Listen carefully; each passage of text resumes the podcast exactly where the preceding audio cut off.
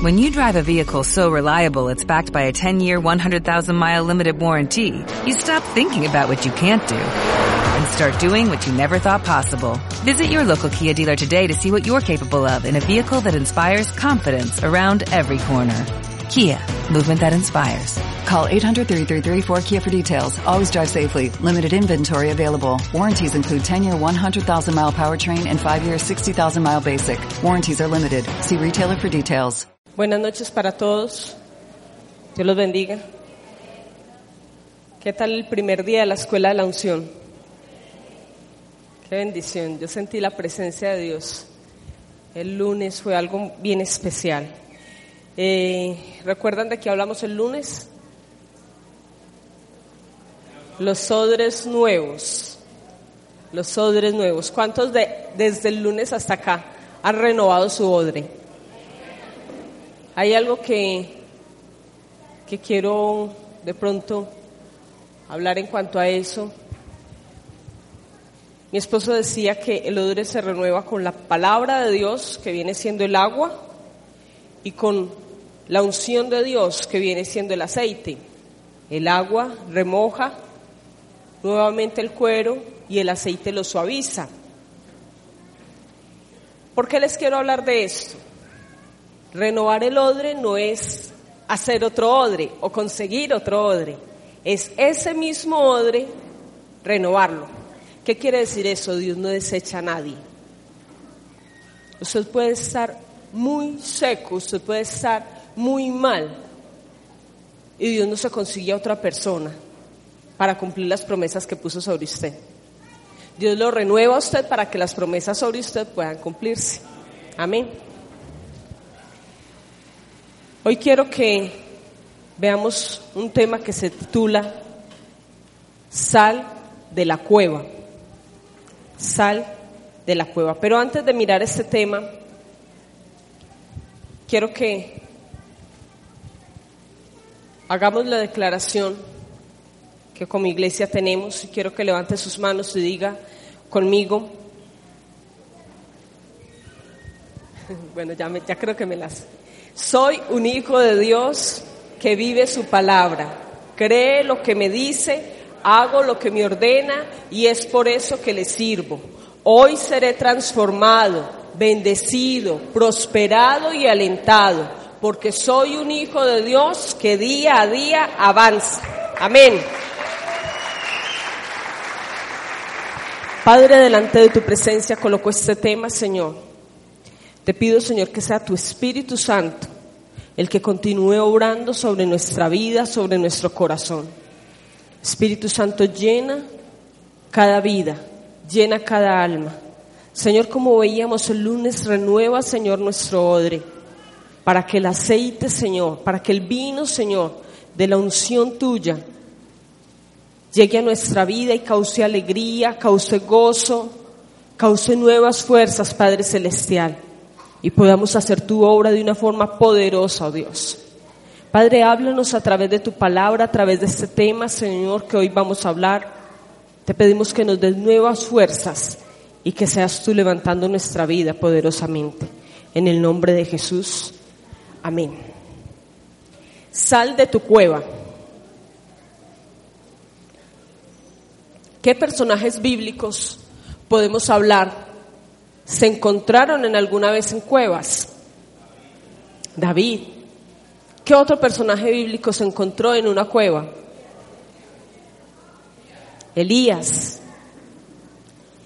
¿Qué otro personaje bíblico? Y cada vez que se encontraban en una cueva, ¿por qué se encontraban en una cueva? Porque los momentos que estaban pasando eran momentos difíciles. Cuando una persona va a una cueva, ¿a qué generalmente va? A esconderse, a buscar refugio, a,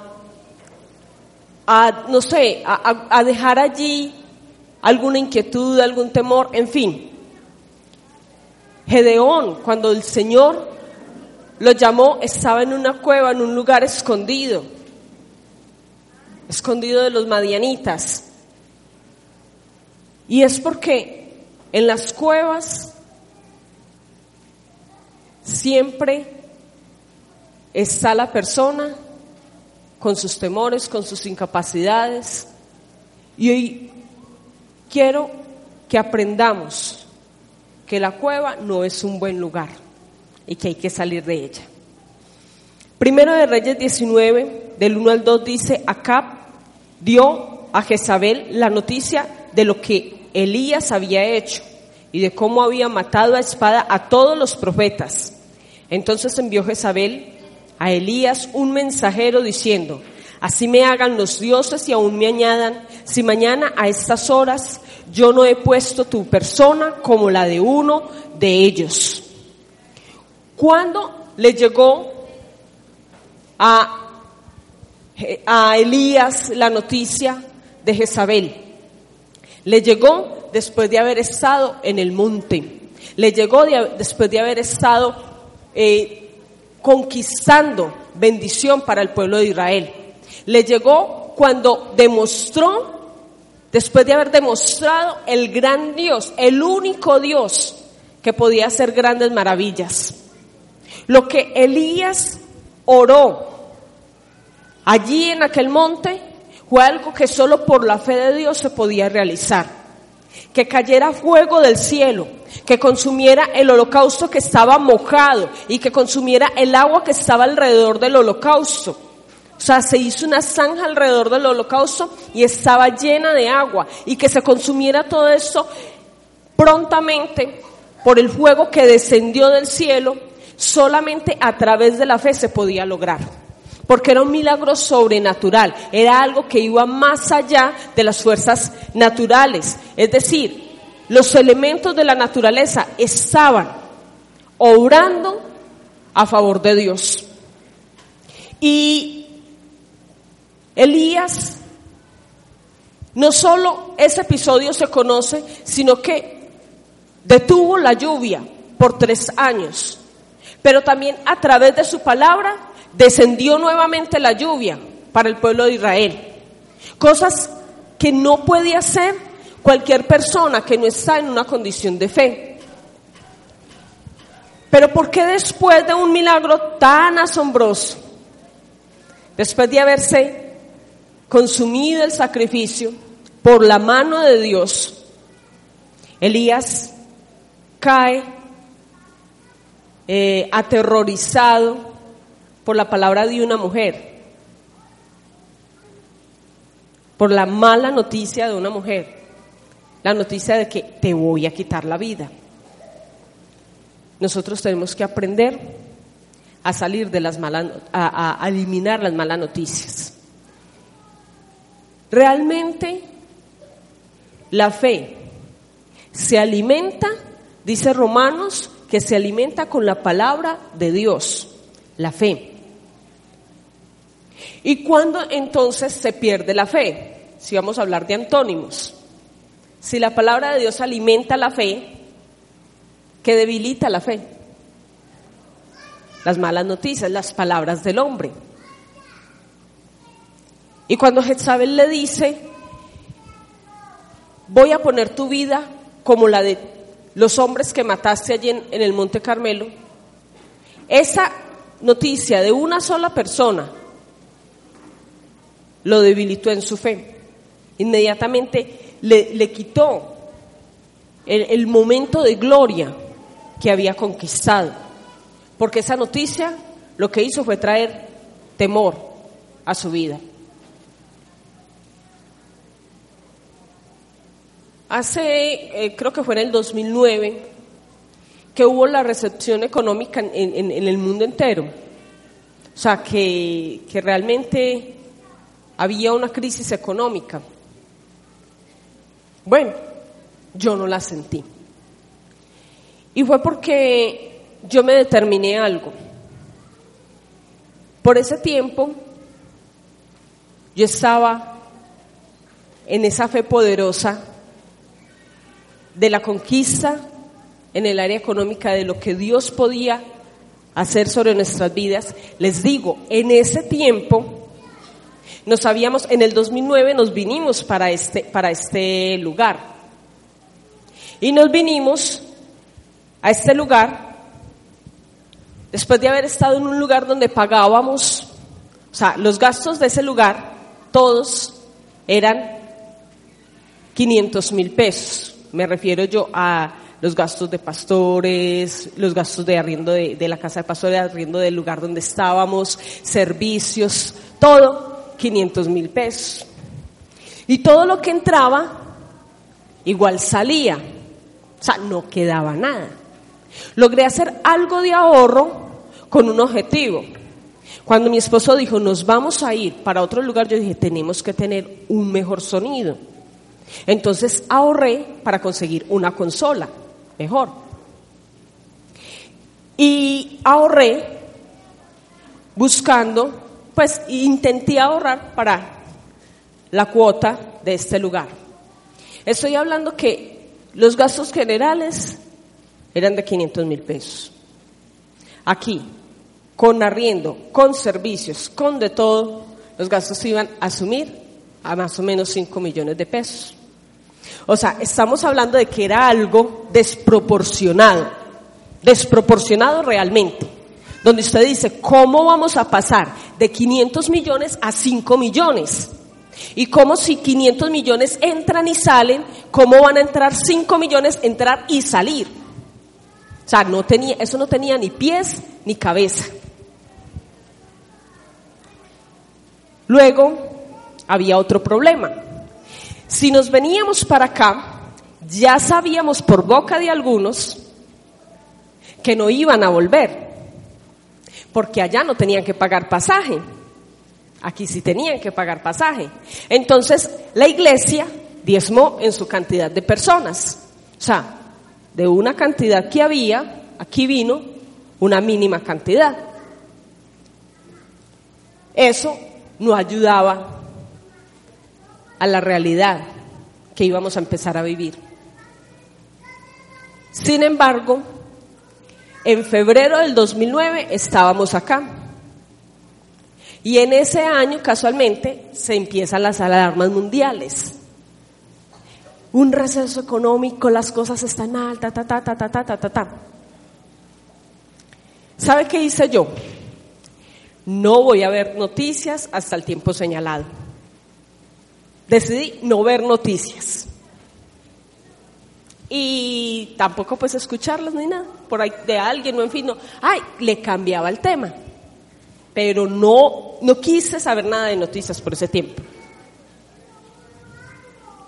Yo recuerdo una vez que junté todo lo que tenía, todo lo que tenía para pagar el arriendo de este lugar en ese 2009.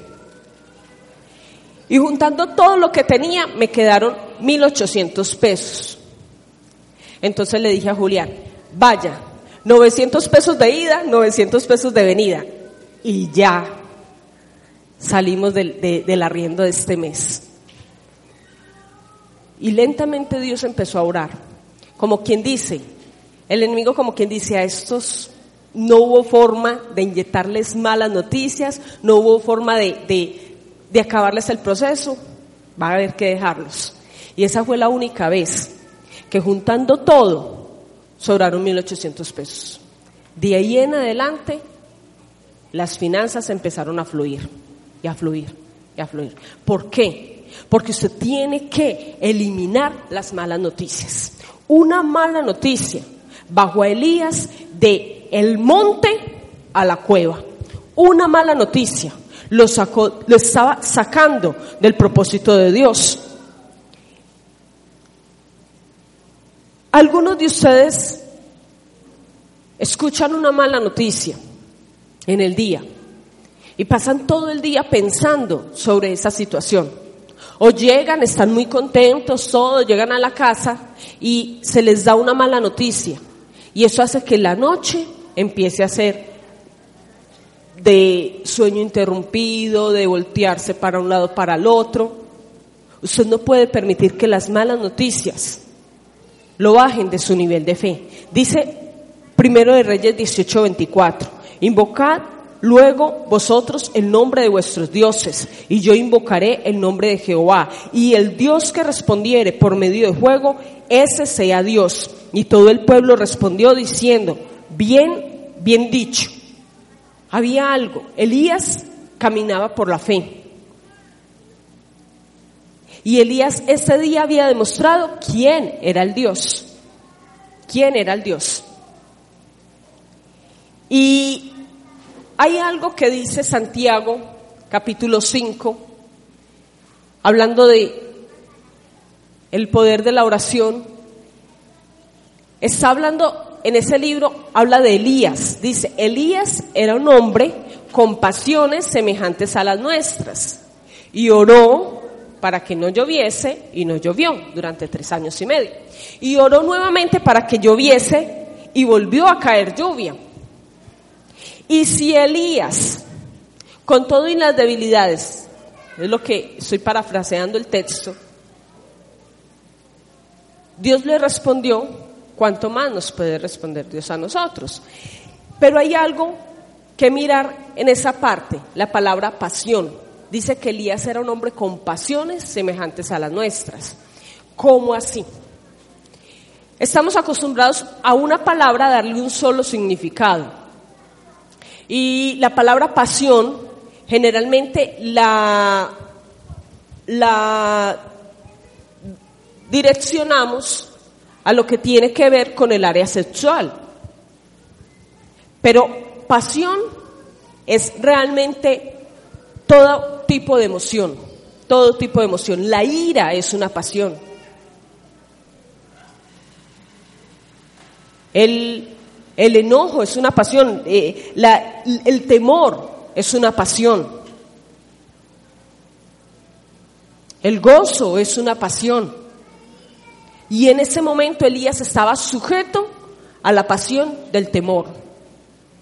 El temor lo sobrecogió el temor se apoderó de él y el temor lo estaba sacando de la presencia de Dios. Hay una frase que caracterizaba al profeta Elías. ¿Cuántos recuerdan cuál era esa frase? Vive Jehová, en cuya presencia estoy.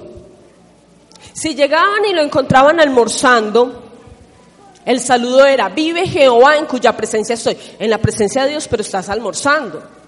Sí, es que la presencia de Dios es permanente en la vida de una persona. La presencia de Dios no se va cuando usted se va para el baño a, ducharse. La presencia de Dios no se va cuando usted se va a la cama a dormir. La presencia de Dios no se va cuando usted se monta en el transporte público para su trabajo. La presencia de Dios tiene que permanecer en usted, día y noche. Día y noche usted debe permanecer en la presencia de Dios en cualquier momento, en cualquier circunstancia. Y Elías sabía muy bien que era estar en la presencia de Dios. Si lo saludaban decía, vive Jehová en cuya presencia estoy. Y en ese mismo momento le podían decir, mi, le, dijo la viuda de Zarepta, mi hijo está muerto. Y en ese momento fue, oró por el hijo y el hijo volvió a la vida porque vivía en la presencia de Dios. Vivir en la presencia de Dios hace que suceda milagro día y noche, milagro hoy, mañana y siempre. Hace que usted hoy ore por una persona que está, eh, que está con problemas emocionales, víctima de un, de un, trastorno mental o, o, de un de una posesión demoníaca y que en la noche usted vaya a su casa y por teléfono aún ore por una persona que está enferma. Y al otro día, este, o sea, y generalmente y constantemente se estén desarrollando milagros a través de su vida por la presencia de Dios. La presencia de Dios hace que nosotros podamos glorificar el nombre de Dios a través de esa unción de milagros y señales. Y Elías glorificaba a Dios con cada milagro, porque vivía en la presencia de Dios. Pero en un momento, el temor lo sacó de la presencia de Dios. Porque cuando usted está con el temor, el temor es un espíritu inmundo y el temor no se puede presentar a la presencia de Dios. Solamente piense el temor presentándose a la presencia de Dios, no se acerca. Y si usted está abrazado al temor, su vida se aleja, porque ese temor lo aleja de la presencia. Por allá no me lleve, por allá no me lleve, no quiero ir allá. El temor lo saca de la presencia de Dios o cualquier tipo de situación que usted permita. Pero cuando usted está en la presencia de Dios, nada de eso se, acerca a su vida. Porque no pueden. Ven la presencia de Dios en usted y no se pueden acercar. Elías permitió que el temor lo alejara de la presencia de Dios. ¿El temor a qué? A esa mala noticia. El temor a, a esa situación que en ese momento se estaba presentando. Usted y yo nos tenemos que guardar de esas malas noticias. Dice el Salmo 112 del 5 al 7. El hombre de bien tiene misericordia y presta. Gobierna sus asuntos con juicio, por lo cual no resbalará jamás. En memoria eterna será el justo. No tendrá temor de malas noticias. Su corazón está siempre firme, confiado en Jehová. Todo el mundo le tiene temor a una mala noticia. Cualquiera que sea que llegó el jefe y le dijo, te voy a despedir. Algunos hasta les da miedo cuando el, cuando el pastor le dice, voy a hablar con usted. Ay, ¿qué será? ¿Qué me va a decir? Y siempre alguien le da temor cuando recibe cierta noticia o, cierta situación.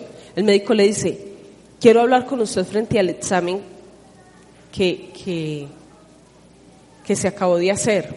Y usted ya inmediatamente se imagina una cantidad de cosas. El jefe le dice, quiero hablar con usted, y usted prefiere pensar lo peor. Y que sí, lo que le va a decir el jefe es, su trabajo ha sido tan bueno que lo voy a ascender. Proverbios 25, 25 dice, como el agua fría al alma sedienta, así son las buenas noticias de lejanas tierras. ¿Qué quiere decir esto? Usted y yo debemos ser portadores de buenas noticias. A nadie le gusta una persona que siempre diga algo malo, algo incorrecto. Ay, subió el dólar, hijo, aténgase. No va a poder comprar los insumos, mejor dicho, le va a tocar subir el, producto y quién sabe si se lo compran. alguien así no agrada, no agrada. Por eso si usted y yo hablamos la palabra de Dios, si vamos a un lugar a hacer célula, a hacer un grupo de oración, debemos de llevar buenas noticias. ¿Qué significa la palabra evangelio? Buena noticia. Buena noticia. Entonces, si usted va a ir a llevar el evangelio, usted debe de alentar a la gente. Usted debe de, de hablar siempre algo que, salga, salga la gente de ese lugar en bendición, pero no salga asustado porque el apocalipsis está cerca y las bestias y todo lo demás. No, sino que salga diciendo, si el Señor viene hoy, a lo menos me voy con Él. Que salga diciendo eso. Si usted va a hablar del apocalipsis y de que la venida del Señor está cerca, por lo menos dígale, Qué bendición que usted se pueda ir con el Señor. Pero no que la bestia viene y se va a tragar este mundo entero y que... Nada de eso. Sepa dar la palabra de Dios. ¿Qué malas noticias está recibiendo usted que lo tiene en una cueva? Yo le digo las buenas noticias que Dios puede dar a esas malas noticias. Si de pronto usted está deprimido, ¿cuántos de pronto han pasado momentos de tristeza, de angustia? Dice Nehemías 8:10, el gozo del Señor es nuestra fortaleza. El gozo del Señor es nuestra fortaleza. Cuando alguien siente que se cayó, que, que ya no se puede levantar más, que está, que está fuera del propósito de Dios, Dice Salmo 55, 22. No dejará el justo caído para siempre. Dice Joel 2, 25. ¿Cuántos han montado una empresa y no les ha ido bien? Dice, el, dice Joel 2.25, devolveré lo que la, oruga y el saltón devoraron. Entonces no sé cuántos de pronto se quedaron en, ese, en esa crisis de esa derrota. Hoy el Señor les dice, nuevamente emprenda su negocio, porque le voy a devolver lo que la oruga y el saltón devoró.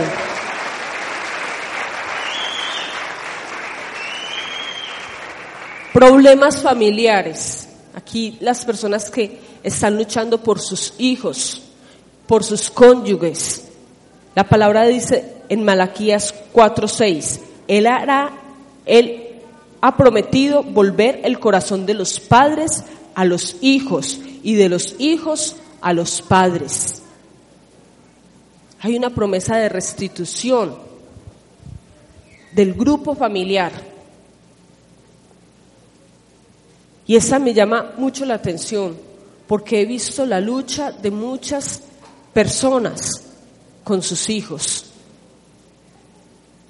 y que están fuera del propósito de Dios y que, y que caminan a la deriva y que están en, en, en lugares no correctos. Siga orando porque Dios hará volver el corazón de sus hijos hacia usted. Dice Isaías 53, 5. Hoy es día de sanidad. Hoy es día de sanidad física. Dice,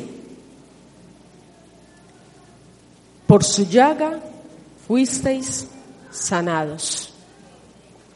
Recuerdo una vez estaba alimentando a María José, estaba de mesecitos, y por esos días me empezó a dar una, un virus y me empezó a subir fiebre. Y yo dije, ay Señor, yo con fiebre no la puedo alimentar. Y se me seca el, alimento de pronto. Yo dije, no Señor, no voy a aceptar esa fiebre, no en estos momentos. Y empecé y abrí la Biblia en Isaías 53 y empecé a declarar, por su llaga fui sana. Y empecé a declararlo siete veces, lo confesé delante de Dios. Y recuerdo que no hubo virus. O sea, instantáneamente. Eso no fue ni que me tomé una acetaminofén, nada. Eso fue obra de Dios sobre mi vida. Mate, eh, segunda de Corintios 8, 9.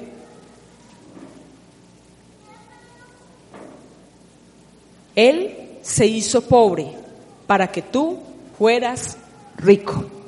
¿Qué está diciendo? No sé cuántos están pasando por un momento difícil en el área económica, pero si Él se hizo pobre en la cruz del Calvario, no fue para mostrarnos, vea, así se debe de vivir toda la vida, no, fue para que por su pobreza nosotros fuéramos enriquecidos, para Él llevar la pobreza justo ahí, como maldición y, y derribarla y que ese, ese momento de pobreza que estaba viviendo fuera bañado por la sangre de Cristo y eso lo, lo consumiera, consumiera toda pobreza y toda ruina. Y pudiéramos vivir en bendición. Mateo 18:11 dice, Él vino a salvar lo que se había perdido. Si usted es una persona que el pecado le quiere ganar la batalla, sepa que el, el Señor Jesucristo vino fue a salvarlo a usted. O sea, a salvar no al que se cree justo, sino al que cree que necesita ser justificado. Y dice primera de Juan 2, 1.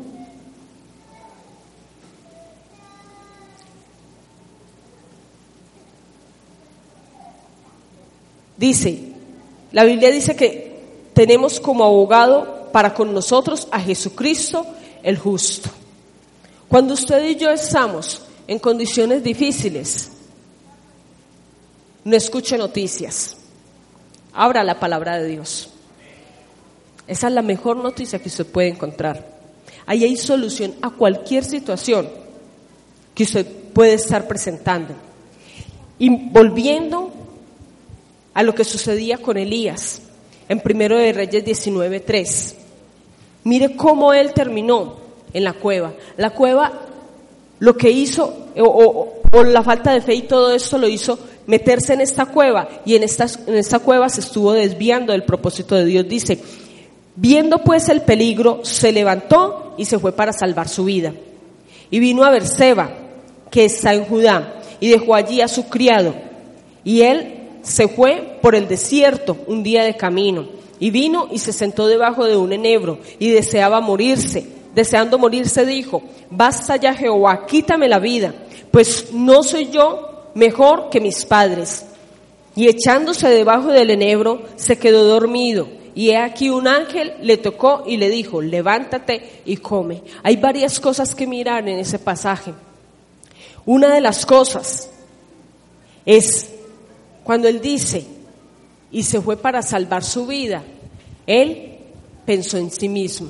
Él no pensó en el pueblo de Israel, él no pensó en la gloria de Dios, en, en, glorificar el nombre de Dios. Él no pensó en nada, él pensó en sí mismo. En mi vida está en peligro.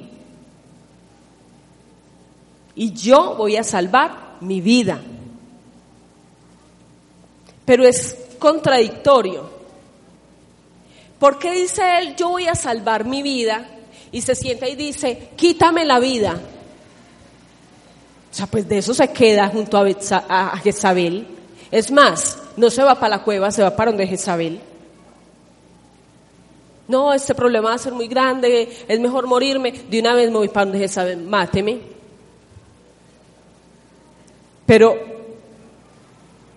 se va a salvar su vida y pide al Señor que se la quite hasta dónde el enemigo muchas veces nos lleva cuando estamos en una condición difícil. Nos lleva a la incoherencia. O sea, defínase. Lo levanto, lo dejo caído, ¿qué hago con usted? Y hoy de pronto el Señor le está preguntando a muchos, ¿usted qué quiere que yo haga con usted? Como cuando el Señor le preguntó a el ciego Bartimeo, que gritaba, Jesús, hijo de David, ten misericordia de mí, y se le acercó y le dijo, ¿qué, quiere, qué, qué quieres que haga? Él pudo haberle dicho, o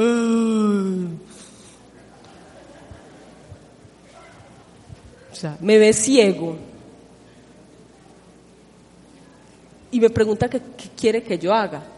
Pero ¿por qué muchas veces el Señor pregunta eso? Porque el ciego no estaba solamente ciego Dice que tenía una capa encima.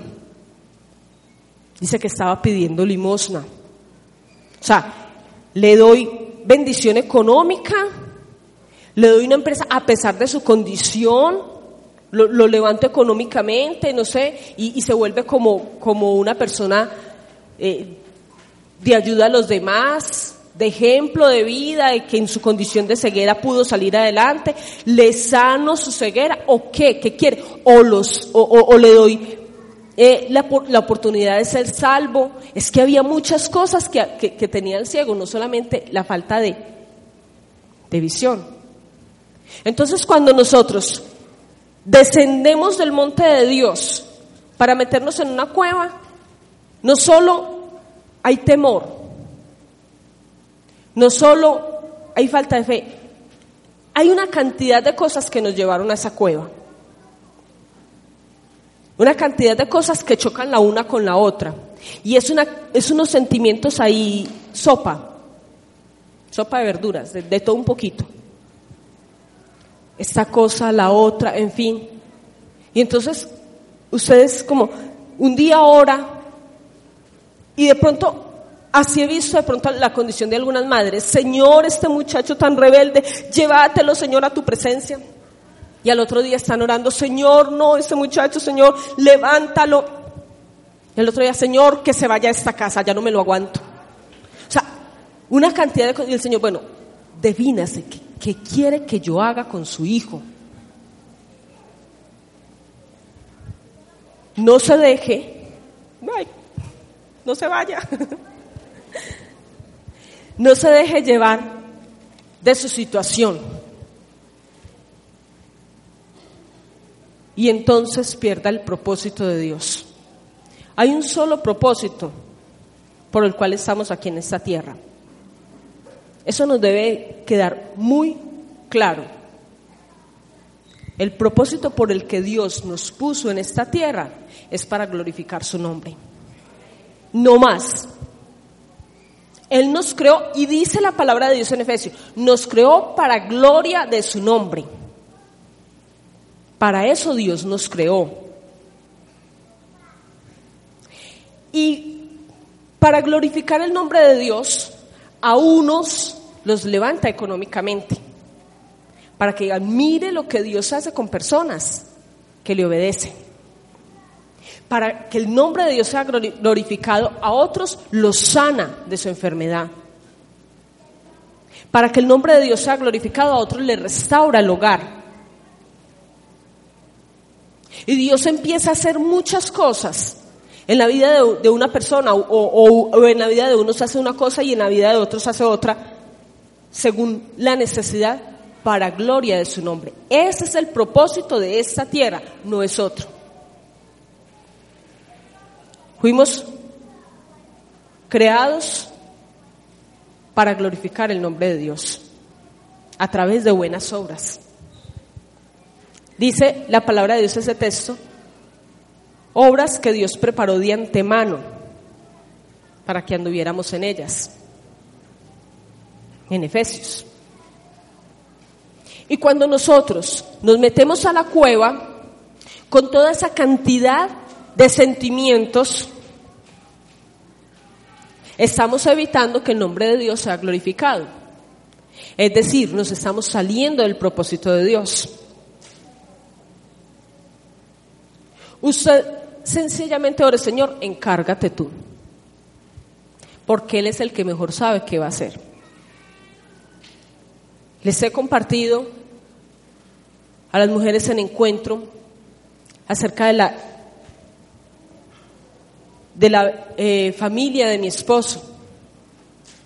Y les he dicho cuando mi esposo llegó a los pies de Dios, pues la familia estaba mm, eh, disfuncional.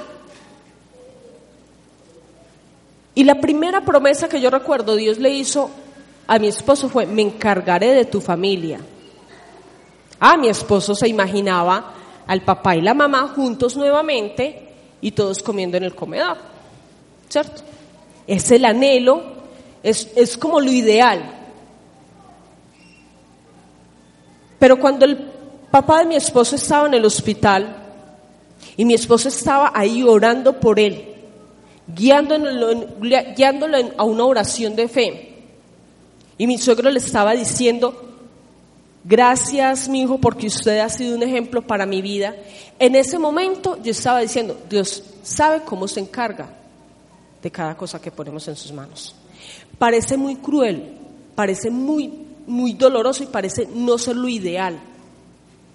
Pero era lo que Dios estaba haciendo en esos momentos, salvándole la vida al papá de mi esposo, salvándole el alma, salvándole el alma. Porque él bien sabía, lo digo mi suegro, bien sabía su propia debilidad. Y parece que como la forma en que Dios se encarga de las cosas parece que no fuera lo que uno quisiera. Pero Dios sabe cómo se encarga de cada cosa. Cuando yo oraba, en mi vida yo no oraba para entregarle a Dios las áreas de mi vida, no le entregaba mi área emocional, le entregaba todas. Y se lo decía así muy conchudamente, Señor, te entrego todo menos mi área emocional. Le decía, de eso, del novio me encargo yo. Recuerdo que le dije, y me equivoqué una vez. Me equivoqué una segunda vez. Y después dije, ay Señor, la verdad es que, yo le voy a decir por qué yo no, no le quiero entregar mi área emocional. y empecé a hablar con él. Yo le dije, es que a mí me da cosa que me traiga un hombre que no me gusta, yo no sé, y usted a veces es como, como, usted es soberano y hace unas cosas que uno no entiende a veces, y entonces como que me da cosita. Esa era, era la, la realidad. Y yo recuerdo que ese día le dije, pero ya me he equivocado dos veces, no quiero equivocarme una tercera ni una cuarta. Señor, ahí te entrego. Y le entregué mi aire emocional. Hice esa oración, salí del cuarto y se me olvidó ya ese asunto de, de novio o algo, ¿no? Y la verdad, mejor hombre Dios no me ha podido dar. Fue una completa bendición. Pero a veces, démosle ese aplauso a Dios por mi esposo, que es una bendición. Pero a veces queremos, Señor, esta empresa, es que vos de empresas, y a veces como que entramos en lo que una canción que sé que deshonra a Dios dice. Diosito mío, no sé, tú de matemática nada sabías. Y entonces la empresa, el área económica, Señor, ¿qué vas a saber pues de números? Tranquilo, yo manejo eso. Y yo manejo es que se nos viene todo encima. Cuando usted no sepa qué hacer, Señor, en tus manos está todo. En tus manos está todo. Fue lo que debió de haber hecho Elías. Pero pensó solo en él, pensó en, en manejar él mismo las circunstancias. Y se metió en un enredo impresionante.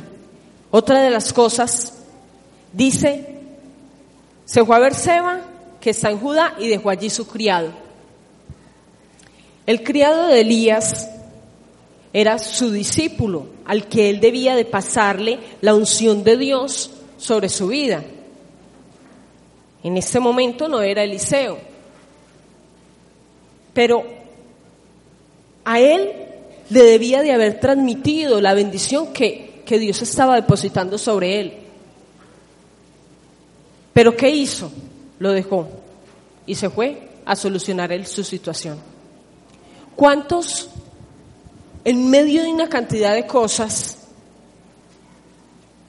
lo primero que dicen, no, voy a dejar la célula.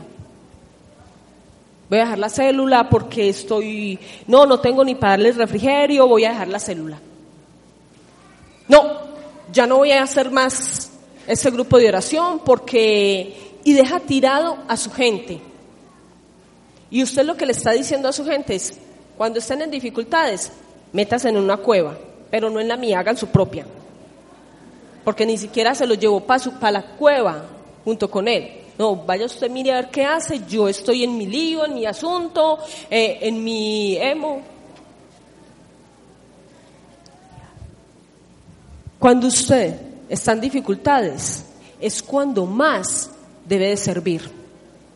Es cuando más debe de servir. ¿Por qué? Porque la palabra que usted muchas veces va y le da a esa persona, en ese mismo momento Dios también le está hablando a usted. Ay, esta hojita está paseadora. A mí me ha pasado muchas veces que soy dando una palabra y Dios diciéndome, si ves, es lo mismo que tenés que hacer vos. No deje tirada a la gente. No deje tirada porque Dios sabe su situación, lo que usted está pasando. Y, lo que Dios está diciendo es, si a pesar de esas condiciones es capaz de hacer mi obra, entonces lo voy a bendecir. Porque también sé que cuando esté bendecido tampoco me va a dejar.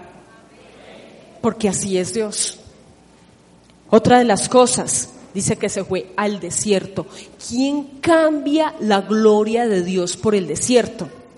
y muchas veces la hemos cambiado. ¿Qué hay en la gloria de Dios? Frescura, paz, alimento continuo. ¿Qué hay en el desierto? Problemas, dificultades. Les digo, en algunas ocasiones yo he cambiado la gloria de Dios por un desierto. En algunas ocasiones yo me he visto como Elías. Y recuerdo el año pasado, en, el, en, el, en lo peor eh, de, de los problemas, les quiero confesar una intimidad. Me metí en el closet de mi casa. Me metí allá en un rincón del closet. Llegó mi esposo y yo estaba allá y yo, ay, ¿y ahora cómo salgo de aquí? Y estaba allá. Y allá llorando y diciéndole, Señor, no sé qué me está pasando, no sé qué estoy, qué estoy viviendo, pero es algo muy duro para mí. Después salí de allá como pude, sin que él se diera cuenta que estaba allá en ese lugar. Pero muchas veces nos hemos encontrado en un lugar donde el agua fresca la hemos cambiado por el polvo. Y hoy es el momento de volver a la presencia de Dios, de salir de esa cueva, de ese lugar. Dice primero de Reyes 19:9, y allí se metió en una cueva donde pasó la noche, y vino a él palabra de Jehová, el cual le dijo, ¿qué haces ahí, Elías? Dios no le habló más que para decirle, ¿usted por qué está ahí? En la cueva no llega ninguna palabra de ve ninguna revelación, no llega nada nuevo. En la cueva solamente llega un reproche de parte de Dios. ¿Usted qué hace ahí? ¿Usted qué hace ahí? No le habló sino para reprocharle lo que estaba sucediendo. Dios no nos quiere en cuevas, sino en el monte donde han habido conquistas. Claro, subir al monte cuesta. Subir al monte cuesta. Pero Dios nos quiere en ese lugar, en el lugar de conquistas. En primero de Reyes 19:10 dice, y él respondió, he sentido un vivo celo por Jehová Dios de los ejércitos, porque los hijos de Israel han dejado tu pacto, han derribado tus altares y han matado a espada a tus profetas, y solo yo he quedado y me buscan para quitarme la vida. Pregunta, ¿vivo celo o tremendo temor? A Dios no lo podemos engañar. Y cuando usted por algún momento llegue a estar en una cueva, en esa cueva dígale su verdadera condición a Dios. Dígale, la verdad, me alejé de tu presencia. La verdad, dejé de orar. La verdad, dejé tu palabra. Escuché malas noticias. No, no estoy en la mejor condición. Pero dice en primero de Reyes 19 del 11 al 13. El Señor le dijo, sal fuera y ponte en el monte de Jehová. Y he aquí Jehová que pasaba y un grande y poderoso viento que rompía los montes y quebraba las peñas delante de Jehová pero Jehová no estaba en el viento. Y tras el viento un terremoto, pero Jehová no estaba en el terremoto. Y tras el terremoto un fuego, pero Jehová no estaba en el fuego. Y tras el fuego un silbo apacible y delicado. Y cuando lo oyó Elías, cubrió su rostro con su manto y salió y se puso a la puerta de la cueva. Y he aquí a él, y he, y he aquí vino a él una voz diciendo, ¿qué haces aquí Elías? En ese silbo apacible estaba la presencia de Dios. Dice que Elías salió para ponerse en el monte de Dios. Le tocó salir de esa condición, porque en esa condición jamás iba a escuchar la palabra de Dios, jamás iba a volver a ver la gloria de Dios y le tocó subir al monte de Dios para encontrarse con el dulce Espíritu Santo que iba a volver a renovar sus fuerzas. No sé cuántos están necesitando subir nuevamente al monte de Dios. Salgan de ese lugar. Ya no piense más en cómo levantarme de esta situación. No, ya ríndase por completo en las manos de Dios. Señor, no entiendo qué está pasando con mis hijos, no entiendo qué está pasando con mi esposo, no entiendo qué está pasando con mi cuerpo, con mi organismo, no, entiendo qué está pasando con, con esta situación económica, no entiendo, Señor, pero estoy queriendo escuchar ese silbo apacible. En tus manos, Señor, entrego todo eso. Lo dejo delante de ti. Y hoy quiero escuchar tu voz, tu dulce voz, Señor y entre nuevamente a la presencia de Dios. Y dígale, Señor, aquí estoy. Restáurame por completo. Salga ya de esa condición. El Señor no le habló a Elías en esa condición. Salga de esa condición. Quiere escuchar revelación del propósito de Dios para su vida, de cómo encaminarse en ese propósito. Salga hoy de esa condición. Yo les quiero invitar a que se pongan en pie.